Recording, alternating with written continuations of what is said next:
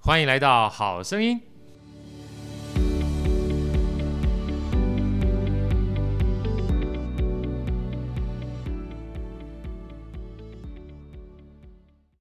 大家好，我是好学好哥，欢迎来到《好声音》。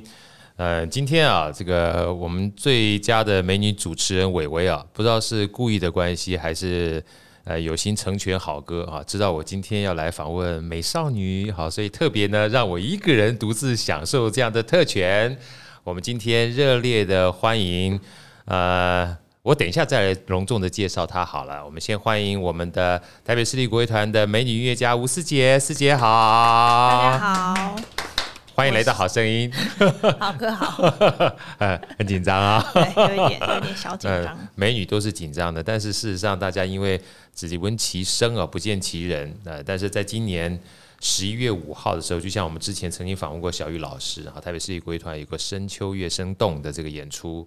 那思杰呢在里面担任一首呃柳琴的演出的演奏音乐家啊。那我们在这个之前呢、因为师姐是第一次来到我们好声音，一定要隆重的介绍，跟她聊聊一下。为什么呢？因为我看到师姐的背景之后，啊哈，就想到我们呃要跟大家报告一下，好声音辗转之间一一晃眼距离一年了，时间很快啊，对不对哈？嗯，很快也，很快。一开始的话，其实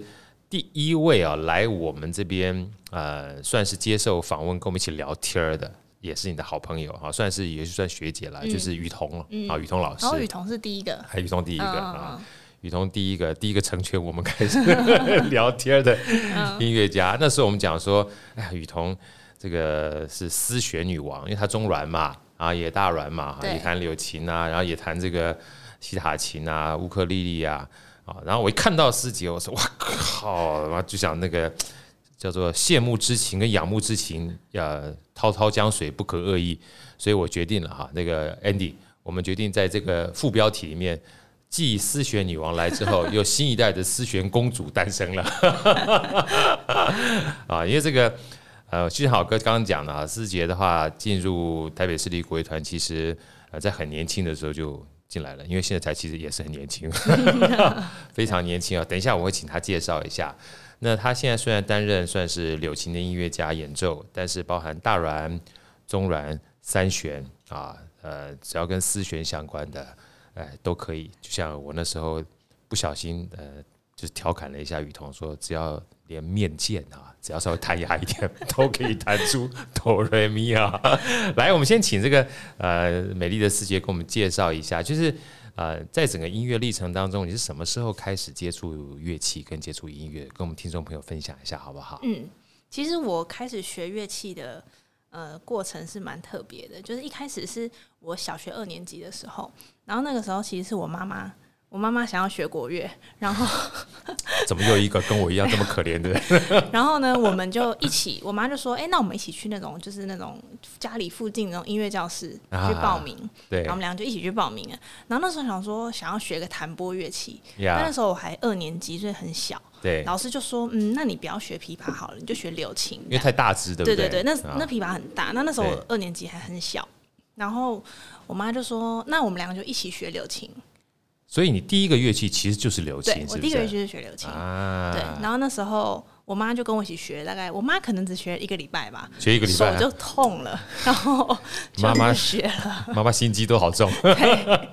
所以其实我会学国乐的最开始的原因，是因为我妈妈很喜欢国乐，啊，妈妈是本来家里就喜欢国乐，还是她自己喜欢国乐，她应该是她自己喜欢，自己喜对欢，她没有相关背景。没有相关背景，但就是喜欢。，对，所以那时候其实她也没没有预设立场，说一定要学特殊的乐器，只要是国乐就好了。对对，但他特别喜欢弹拨乐器。啊，对，， 我想你搞不好您妈妈跟我年纪也 差应不该了是，差不多。我看到你的年纪是，哎呀，这跟我女儿差不多， 对好，就跟我访问是女儿是差不多的，所以那个时候我大概记得，呃，在座，因为我们除了这个师姐之外，哈，都是年轻人。我们那时候有一个很有名的广告，我记得好像叫吕秀玲，她基本上就是抱着琵琶在这个广告里面出现的，所以那时候有一段时间哈，呃，就是这样的形象在人们心目中就觉得哇，除了这个钢琴啊、小嗯提琴之外，国乐就是一种呃非常具有典雅风情的一种呃乐器，哦， 所以所以那个时候对，那个时候哦，啊、那有这个样时的候形象，哦，非常非常非常就是特殊的一个形象，所以嗯琵琶啊，在那个时候的话，几乎就是每一个人在心目当中是广告联合连接在一起的。哦，所以你刚刚你妈说就是弹拨乐器哈，其实琵琶，呃，在我们那个时候感觉就是中国的古典美女。嗯嗯啊，嗯除了你今天听到这种王昭君啊，这个马上弹琵琶之对对嗯外对，但是真正的形象其实广告 promote 还蛮大的，所以你是二年级就开始正式学柳琴了，，对，所以那个时候还不是一对一的是吧？是一对一的是吗一？对一的。但其实说实在，我妈说她学了一个礼拜，但我印象中她好像连学都没 学，就是她好像只有可能拿着我的琴，然后可能拨个几声那样，然后她就说手痛了。所以她说她有学，我的印象中我是也没有什么感觉她有学 啊，找时间跟你妈认识一 下，确认一下。对，确认一下。你妈妈这种方式真是蛮令人激赏的。 我妈那时候也是一样，她叫我学二胡的时候，是她喜欢二 胡。哦，所以但是很多人都是这样子。对对对对对。然后后来我三舅送了一把吉他，是他喜欢吉他， 所以他们都把自己的梦想建筑在别人下的一身代身 上上，，在他身上。所以后来你接触之后，你就喜欢了吗？其实我嗯真的是蛮喜欢的，一开始接触就喜欢，对，是不算是？是就是我以前小时候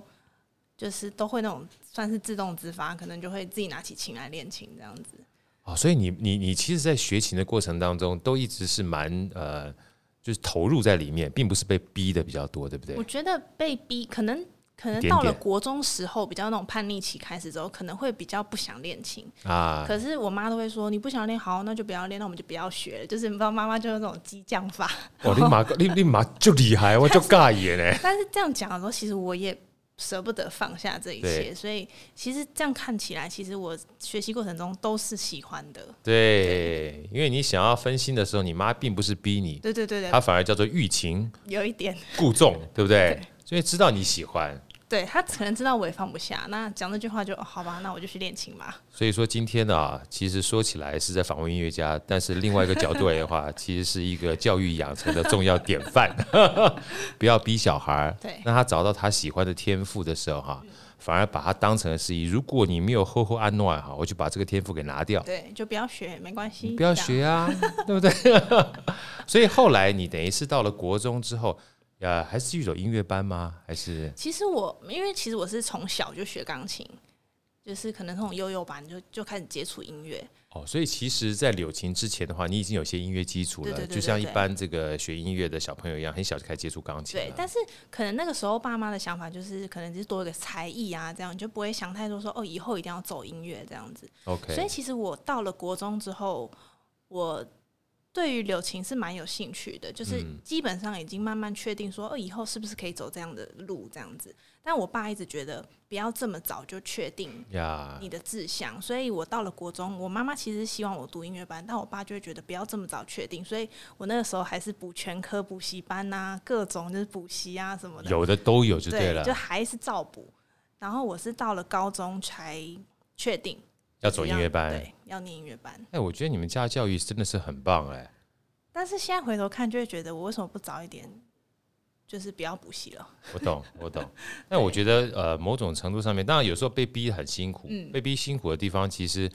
倒不是被逼这件事情，而是被逼自己觉得不喜欢的事情。嗯，因为如果尤其是音乐，你已经找到喜欢的事情的时候，可通常父母都是这样，也不知道你是不是一时的嗯这啊个对冲昏头，对对不对？如果你试了很多其他的东西之后，你才断定这件事情是你终身的挚爱、嗯啊，那你在选择过程当中，你就不会再三心两意了嘛。对所以坦白讲，真的还得这这个感谢你爸 妈这么样的睿智，对啊真的让你去测试一下，要不然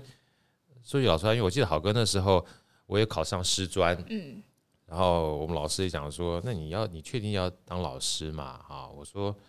呃，我想教大一点的小朋友。啊那教他说，你如果说考师专就是教国小，嗯我说国小我可能没那么耐性、啊，那你还是去考大学好了。所以我觉得东西测试过之后，你你你你就会比较知道自己想要什么。对啊，所以谢谢爸爸，谢谢妈妈，嗯对对啊不，对？也是真的很感谢他们啊。对。那后来你国中毕业之后，进到高中是到哪一所高中去念音乐班？我念光仁光仁高中音乐班，啊，光荣光仁高中，对哇，最有名的音乐学校哎、嗯对光仁高中真的是出了很多很厉害的音乐 家。有啊，其中一位叫吴思杰，你听过吗？ 没有没有没有， 不敢不敢。 不敢不敢，但就是就是。但是你进去的时候，呃，主修算是柳琴吗？还是主修是钢琴？主修柳琴，主修就柳对，琴，因为其实光仁收蛮多国乐的，就是他那时候，因为像蛮多学校都有限制，譬如说国乐只收两两个学生，对或者是只收几个这样子。但我记得光仁好像没有这么多的限制，所以我们班算是蛮多国乐的，至少有可能八九个。但是你们基本上都是要两种乐器，是不是？就是复修一定要是钢琴，副修一定钢琴，对然后主修的话就是你可以选国乐、选对西对乐对都可以，对，他们有特殊的限制。没有，哦，OK，所以那个时候其实进到光仁的话，某种程度上面你已经就是大概有蛮大的比例想要把音乐当成是未来职业生涯了，对不嗯我对觉得是这样子。 ？OK，对那好哥再往下问哦，因为就像我们今天。就是已经确定把你的人设跟定位设成所谓的思贤公主了哈， 所以后来就是从柳琴，我们现在在这边打断一下，问嗯就是这个也借这个机会跟我们听众稍微分享一下啊，因为嗯，很多人知道柳琴，知道琵琶，甚至可能知道归知道，不见得看过嗯哈。那我们刚才也听师姐讲了，其实柳琴的外观呢，就跟琵琶的缩小版是很像的。嗯，那能不能跟大家介绍一下，就是柳琴啊，大概的一个乐器的乐性跟它的起源大概是什么样子，好嗯不好？其实很多人都比较认识琵琶，那对柳琴其实是一个算是相对起来年轻很多的乐器。呀，对，所以呃，但是我觉得柳琴很特别的是，它的音域是弹拨乐器里面最高的，最高对，的，最高的，所以它常常担任的是比较主旋律的角色。对对，所以我觉得柳琴在乐团里面是一个蛮重要的乐器，对，主旋律就是蛮抢戏的，算是。然后它音音色也比较高、啊，音这色样很子高，很容易对突出。哈对对对因为就像师姐讲，其实柳琴呢跟琵琶真的是一个琵琶比较古典，因为琵琶其实真的算起来都是秦汉石头哈，嗯从西域那边传过来。柳琴的话，真正认真说起来，在历史上面真的蛮秦好，有人说清朝的时候，就是可能改良过后，改良过之后慢慢慢慢慢一直改，一直改这对样，然后以前有二弦的，也有三弦的，对也有四弦的，对其对实变化很大。对但好像在地方戏曲里面，柳琴扮演着非常重要的吃重的角色，嗯嗯对不对？所以说，其实有机会啊，大家除了耳熟能详，或者是就是非常熟悉的一些国乐乐器之外，哈，听到这些非常特殊的乐器，一定要去好好的看一下嗯啊，因为尤其是呃碰到这种丝弦公主啊，难得的机会，在这个解封之后，能为我们带来这么好的乐曲，一定要好好去看，好好去听。嗯，所以我们再好哥想再多请教一下哈，就是柳琴是一种乐器，那讲了中阮跟高阮啊，也是算是你蛮拿手的吧哈，不要客气哈，就直接说点头就好，大家没看他点头哈。 那中阮跟高阮呢？呃，很多人说它其实也叫做琴琵琶啊，就是那个时候很早以前传过来。那这几种乐器，我们讲这三种好了，它有没有很大的差异呢？呃，陶哥，你刚刚讲的是中阮跟大阮吗？对，就是其实中阮跟大阮，呃，弹法上面跟柳琴是一模一样的，一模一样的就是，就是用弹片弹啊，一样是就是拿法跟弹法其实基本上是一样，只有是点大类似小上的差异这样子。蛮蛮差差差大小差对，蛮但大它的，差蛮多 的，蛮对。多的。所以其实像我们从小可能，譬如说，基本上学一开始都是学柳琴， OK，然后但是你可能国小你就必须要可能支援一下中大人啊什么，所以其实基本上学弹拨乐器的人，可能在国小都会接触到中阮，中阮也会接触到啊大阮。所 OK 以像我就是在国小其实就已经有学到中大阮了， OK，对，然后技巧都很类似吗？很类似， OK，其实就只是你手可能按一个音你要放大才能按得哦到下一个音，学霸说话基本上都是非常的客气哈、其实国文跟英文也没什么差别，都是语文嘛。有时候这个所有听众听听之后哈、尤其这属于一级的音乐家，又被好哥所谓思贤公主。谦虚之余，我们要知道，其实难度应该把手指头放大就行了啊。 对啊，大提琴跟小提琴其实只是一个大跟一个小，也没什么太大差异太大。对哦啊，不所以简我单都不会简单跟就譬如说我都会跟小孩讲说，学柳琴 CP 值很高哦，对就是学一个你可能就同时会三个这样子。啊，一减三个，蒙拉对减四口。对， 是假哦。哦，所以其实你从国小的时候学完柳琴，事实上就有机会接触中阮，大也有软接触大阮，对都都一起接触对了对对啊。对，只是可能因为有些小朋友可能身高比较没有那么高，所以他们要弹大人其实是蛮辛苦的。真的蛮大的，对，所以像很多人，像我那刚刚有说到，说我二年级为什么会学柳琴，是因为长得很小个只儿，小但殊不知现在嗯嗯现在这么高挑， 长得太高了，可能所以像我国小小心说话啊，长得太高了， 有点讨人厌 没有啊，没有没有，就太太大 了。太太高挑了，哎，怎么现在长得这么美，好讨人厌然啊。后所以像国小的时候，其实很多人也没有办法谈到大软，因为可能手比较小，或者是身没高办法比较长这么大对对对不对，真的对没办法拿到这么高的乐器，大阮是不是也蛮就是沉的，蛮重的对，嘛，蛮重，而且它的那个就是琴筒非常大很，大，所以手真的要够比较长长，要延伸的比较长一点对点，对所以对其对实没这么容易。对算是对以大小比例来讲，真的是蛮难的。对，那那我再谈到第四个乐器好了，像三弦的话，嗯嗯嗯其实更长，对不对？对， 啊，呃也其实也蛮类似的，只是变三根而已，应该更简单嘛。 那那三弦很难，我觉得三弦非常难，你终于说实话， 因为三弦是唯一一个这几个弹幕乐器里面没有品的，对，就是它必须要找那个就是熟悉那个位置，然后来那个，嗯，也跟大家讲一下什么叫品，好不好？哦，就是品，就是应该以大家都了解的语言，可能就是比如说吉他，吉对，他上面都会一格一格，但我不知道吉他那个叫做，对，也我是们就把叫一格品一格，吗哦对，一格格一一格格，对对对但是在国乐的讲法就是叫品，对，就是一格一格，你知道说按了这一格的话，它就是什么什样么的曲音调，对什么对音，对不对对？对但是它三弦的话，就跟二胡一样，它是没有的，对，没有它完品全的是要靠你的这个感觉或熟悉程度，对知道对它的对呃音阶在什么地对，方，没错，音高在哪里、到啊？什么地方什么？，而且并不是说三根弦少一根弦就比较简单，哇，很难，真的是很难吧？对，真 真的很难哈。真的来很来来来来，跟大家分享一下，你觉得三弦难在什么地方？我觉得当然第一个就是我们刚刚讲，就是它是没有品的，对所以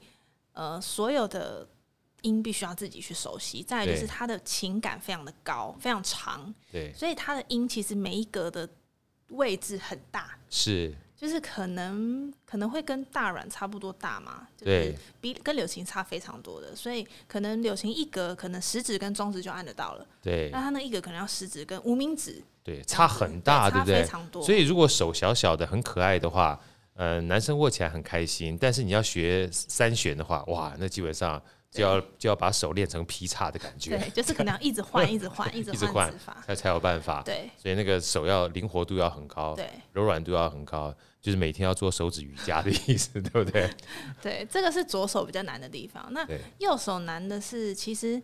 呃，三弦的弹法其实是可以用指甲弹的，哦，是吗？对对对它它是不是用那个弹它拨去也弹，可以用弹片弹，但是像雨桐他们有些比较专业的曲子，他就会用指甲弹，就是，OK，会像用琵琶的那种指甲。轮装上装指指甲，甲，哦，对可以对去对，弹弹。。但对我们这种学柳琴长大的人来说，其实学拨指甲片是完全不同领域的。懂，所以就是可能会需要特别在练指甲的，就是手指头的动啊，或什么之类的。所以我觉得三弦这是一个进阶版很难的东西。当然你是说用弹片弹也是可以，呀可是就是跟指甲会有完全不一样的啊不一样的感觉对对对而且我看那个像日本的话，很多他们那个三弦还是用很大的那个对拨对片对对弹，对又不太一样。对对啊，之前还弹的 rock and roll，哇，那是所以所有的乐器基本上是无国界、无界限的嗯、，对啊这个这个可以有各种不同的展现啊。对我们刚刚听完这个师姐聊开了之后，就知道哈，她事实上是一个年轻美丽，然后身材又高挑，可以走在这个伸展台上的美少女哈，然后又可以当成诗贤公主，实在是非常不简单。但是我们要简单介绍一下，因为师姐是真的非常厉害啊，其实她呃现在非常年轻，然后她等于是你十九呃二零一九年的时候，就算从呃研究所毕业了嘛，对不对？对那时候是在台艺大，对中国音乐学院对嗯硕士生毕业，那之前的话是文化大学毕业，对都是音乐专长毕业。像我们、呃前两天访问的这个小玉老师，嗯啊，二胡王子。哎所以王子跟公主基本上是联袂来我们这个地 方啊，他也算是学长嘛，对不对？学长好，所以说后来呢，你看二零一九年毕业，今年是二零二一年，嗯你就进入到 TCO，、请问一下，您进入 TCO 已经几年了？其实我是呃研究所在还没有真正写完论文毕业之前，我考上的。啊，这个才是最重要的哈对。那基本上算带职进 进入 TC，带带着还学位还没带毕业证书就进来了，对不对对？对，啊，那那时候比较特别的是，我是刚好在还没有毕业之前，就是世国开了一个大软的职缺， OK，对，所以我那时候是用大软考进乐团的，哦，所以你一开始从这个 学生进入到呃北市国的时候，那时候还没毕业，对而且不是柳青进来的，对是大阮进来的对，因为柳琴没缺，是不对，那是时？候刚好是大人缺这样子，哦，所以如果用成语来讲的话，就是哪里有缺哪里走，见缝插针就对了。 就是刚好多一个机会就试试看。您这太样客气了，就有什么缺您都行。没有没有没有， 哦，所以一开始是大阮进来对，一的，开始大人进来的，然后刚好蛮幸运的是，我在大软考进乐团，呃，大概一年的时间就刚好开了一个柳琴缺，所以我就 你应该不会是重考吧？可以这么说，可以这么说重考，哦，就是因为毕竟就是我其实那时候我也挣扎很久，但是毕竟柳琴还是我的主修，就是还是会希望，呃，我可以弹自己最熟悉的乐器这样子，所以我就在隔一年之后，刚好乐团开了柳琴缺，我就、呃报名 了。这又让我想到我在年轻的时候曾经碰到一个学霸的故事啊。这个在座的 Andy 跟嘉欣，你们也听听看。有一个人呢，在第一年的时候，我们那一届考上台大电机，台大电机啊，就是我们叫第二类组。后来念一念之后，他还是觉得自己比较想念医科，所以第二年重考 就考上台大医科。哇，就代表说他那个台大电机的所有科目都要跟台大电机一模一样的分数之外，嗯然后他的生物再多考一科，还要考上九十分以上，哇，那真的哇，就是代表说就是就像你刚刚说的嘛，虽然我考上台大电机了，但没是有我没有后来没有觉得还是应该念念我自己喜欢的没有东我西们这个等级不一样，等级不一样。 啊，对，等级不一样。虽然我已经考上全台湾最厉害的台北市立国乐团大阮了，但是我觉得我应该既然是柳琴出缺了， 笑得很腼腆哈，很辛苦，对不对哈？对，那 时候真的是蛮辛苦。蛮辛苦的哈，一不小心这个呃，终于等到柳琴缺了，然后就进来了啊。对，没有没有没有，我真的师姐是很不容易哈。虽然听她这样讲，但是我觉得最重要的一个给我们的感受是，柳琴真的很可呃，不是柳琴可爱，柳琴可爱是一件事，师姐很可爱啊，因为她从小呢就很喜欢柳琴。然后妈妈呢也没有逼她弹柳琴，反而说欲擒故纵。那爸爸又给她很大的弹性，只不过逼她去念了一下其他相关不喜欢的科目，让她 确确立了柳琴是她挚爱之后，就一路往这条路上面去呃迈进。而且事实上，我记得你有一段时间，那不知道是学生时代，好像是算是台北国乐团办了一个所谓器乐大赏的嗯竞赛，嗯嗯然后你拿你拿到柳琴的协奏的冠军嘛，嗯是吗？嗯嗯能不能介绍一下那个次的经历，好吧？那时候哦几岁的时候，那个是在二零一七年，应该是二零哦一七年，算是大学还是硕一，应该是，其实我有点忘记了，忘记了，就年轻的时候就对了。因对不为在对硕士的时候，硕士的时候对，就前两年嘛，对不对？那个时好候烦是哦台湾国乐 团，哦，台湾国乐台湾团国乐队团办了一个流行的大赛，大赛，嗯，对，然后其实参加那个大赛的经历也蛮蛮，我觉得是蛮好的回忆的，对，对，就是跟各界台湾各地方的流好行手好手来比赛，呀，对，所以那个真的是就是很紧张，然后整个过程现在回忆起来都觉得，嗯，真的是一个很很很很棒的一很棒的个回忆。对，所以其实，在那个时候的话，呃，你就某种程度上面，可比说你也被很多的在音乐界跟国乐界的人可以看到说，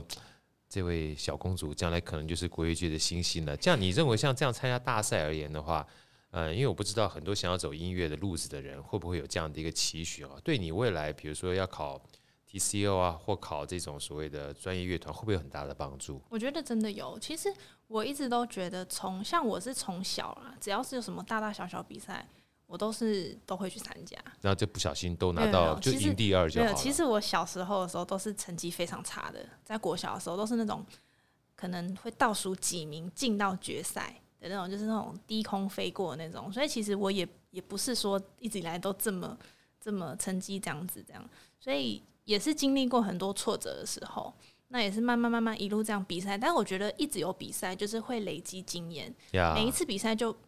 不不那么紧张一点点，不那么紧张一点点，慢慢慢慢，其实你就会熟悉上台的感觉。呀，对，所以我觉得从小比赛对啊很我重来要讲很重要。对对啊，，所以累积那个感觉跟经验很重要。所以其实对比赛对你而言，呃，一定会有挫折，嗯会不会会不会那种挫折感会越来越少？那反而想要去参加比赛的感觉会越来越对，应该就是说从，因为我一开始是可能成绩没有那么好，对。可是你会慢慢发现，一次一次可能会进步个两三名、两三名，或者是慢慢慢慢可能会到了前面的名名次，次，我就会觉得，哎、那这样子就会得到成就感，所以我对，就会越来越想要去挑战自己。哎，这样真的，我觉得这个实在太棒了。因为一开始我记得我那时候带我女儿去那个叫做国际标准舞嗯啊，国标舞，然后国标舞的时候那时候很小嘛，幼稚园也是一样，老师就参加比赛，哇，第一次就是被刷下来，哭的哦，哇，刚才你在靠啥一下，然后然后第二次就是要哭少一点，嗯后来等到一年、两年、三年，因为老师就说你去比赛，你不要管那么多，对后来到最后说哇。今天好早就被刷下来，太好了，可以回家休息了。 但还是会进步啦，哈，我觉对得，而且就是对那种比赛的恐惧感啊，嗯会大幅下降，就对比较容易呃不会这种失常演出。对对那对，只要认真去做的话，你就不要讲说超常水准，至少可以维持你的水准，对对对那就是很对对就就很好。所以说台下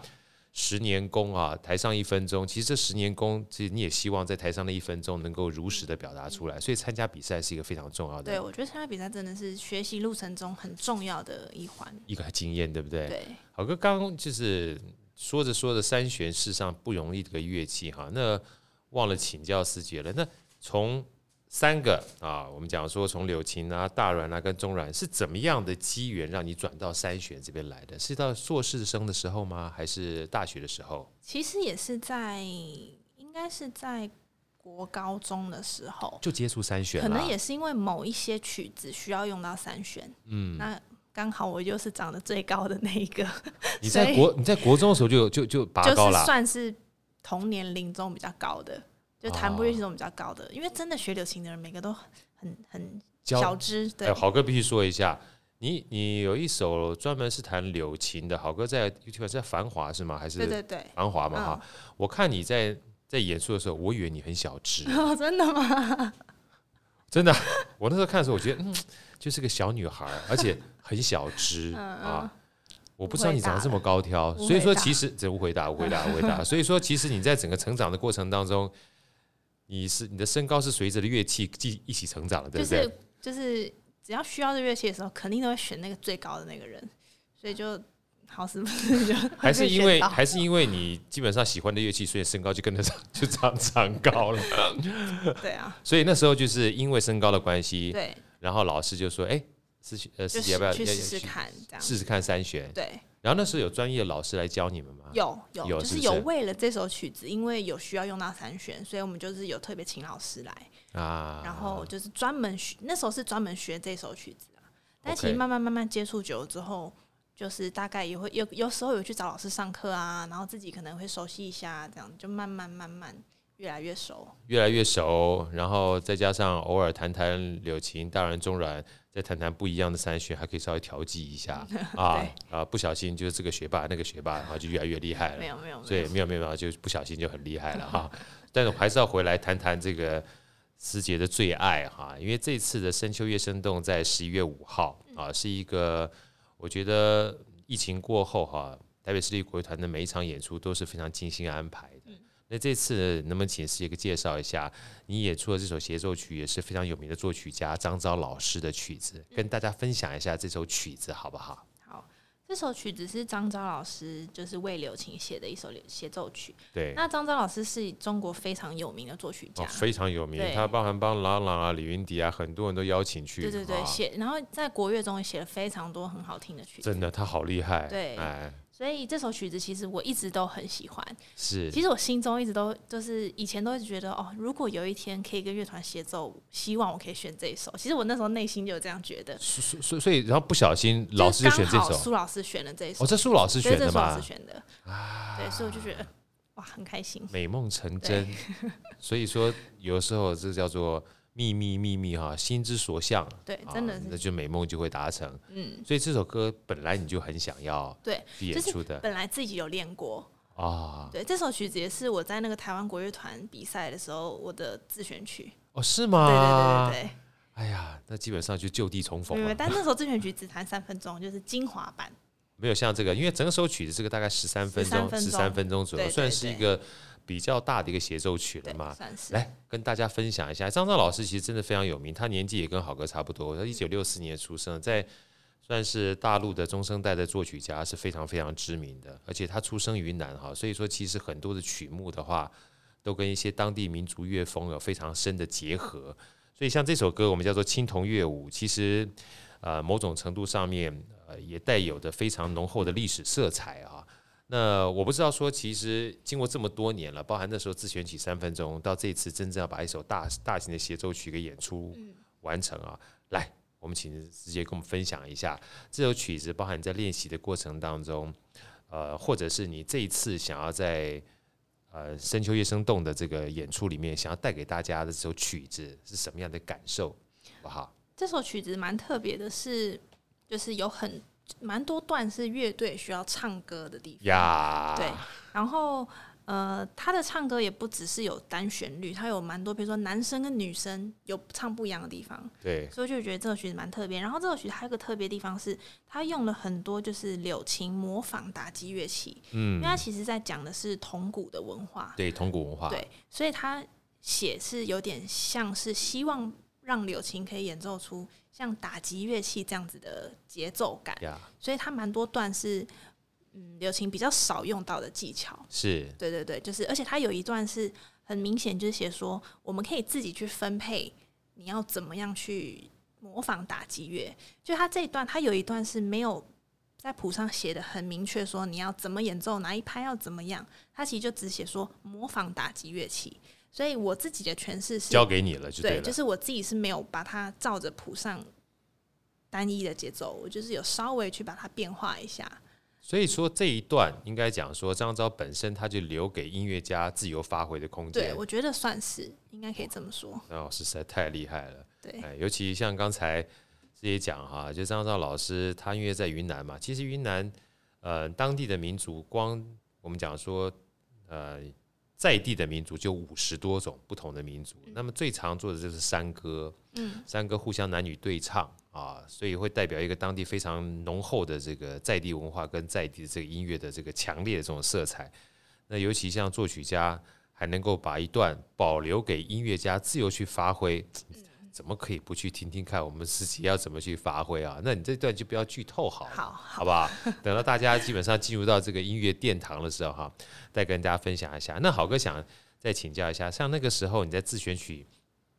呃三分钟的时候，跟这次练十三分钟啊，呃，你自己认为在这首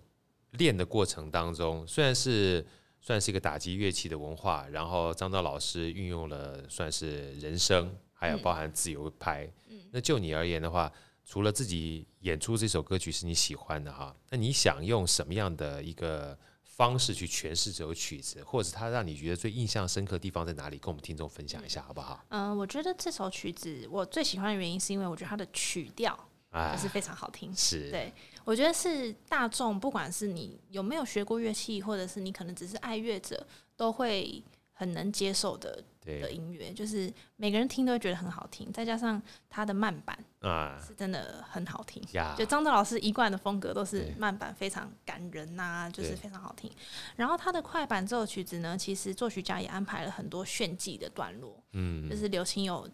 两段都是非常快，炫技的，对，十六分音符这样子，真的很难，所以连也是连我们师姐都花会了讲很很多难时的间话练，那大家一定要去看他怎么炫 技。除了要看他怎么炫技之外，要看看他怎么在那个自由的发挥上面，用柳琴去模仿这些打击乐器对的自由版。对，也可以来听听看乐团唱歌。呀， 对乐团唱 歌，哎，来跟大家分享一下，这次在乐团唱歌的时候是什么样的一个组成？哦是我们合唱团吗？没有没有，就是他本来就是写给乐队，然后乐队要唱歌，所以我再澄清一下，不是合唱团来唱歌，对对对，不是，是我们在场所有的台北市立国乐团的音乐家唱歌没，错，是吧对？ 就是说，如果我认真去讲的话，包含小玉老师也会唱歌哦，，小雨老师不会，因为小因雨为老他师是他协奏要演奏 演奏， 对对，他躲过了，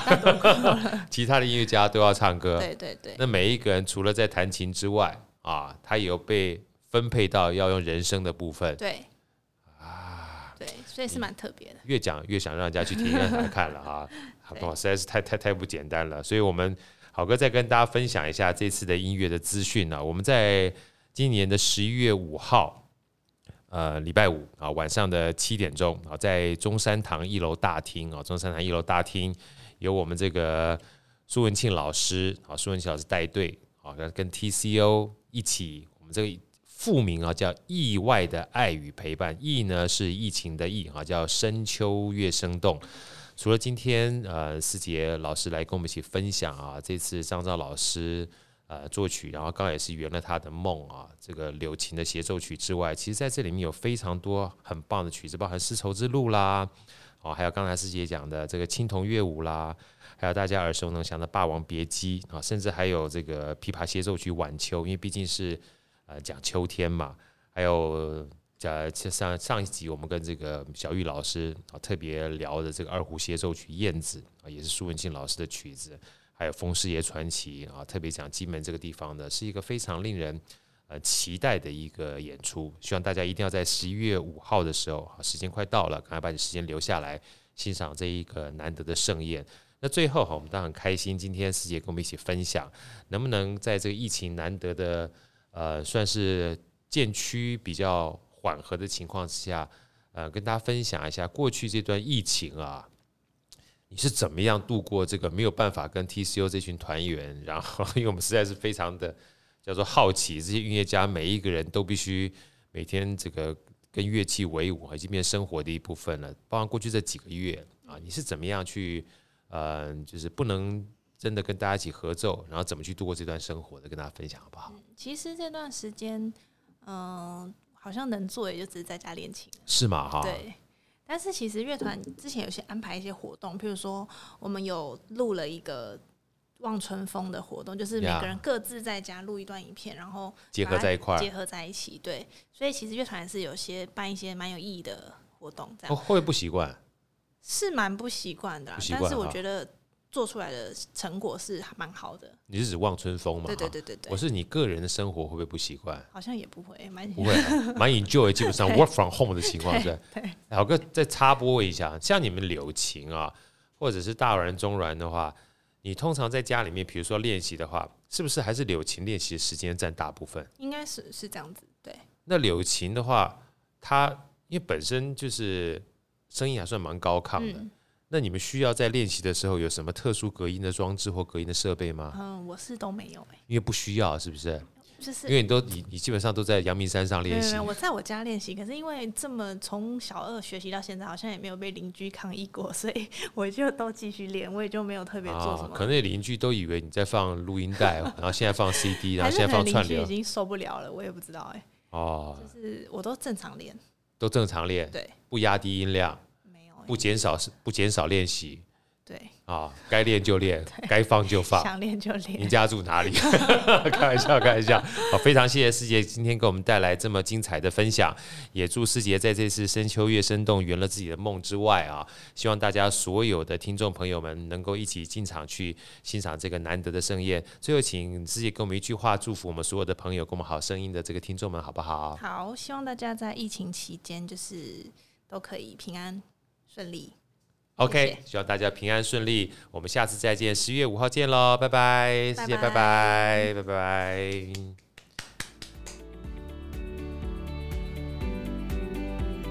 好声音，我们下一集再见。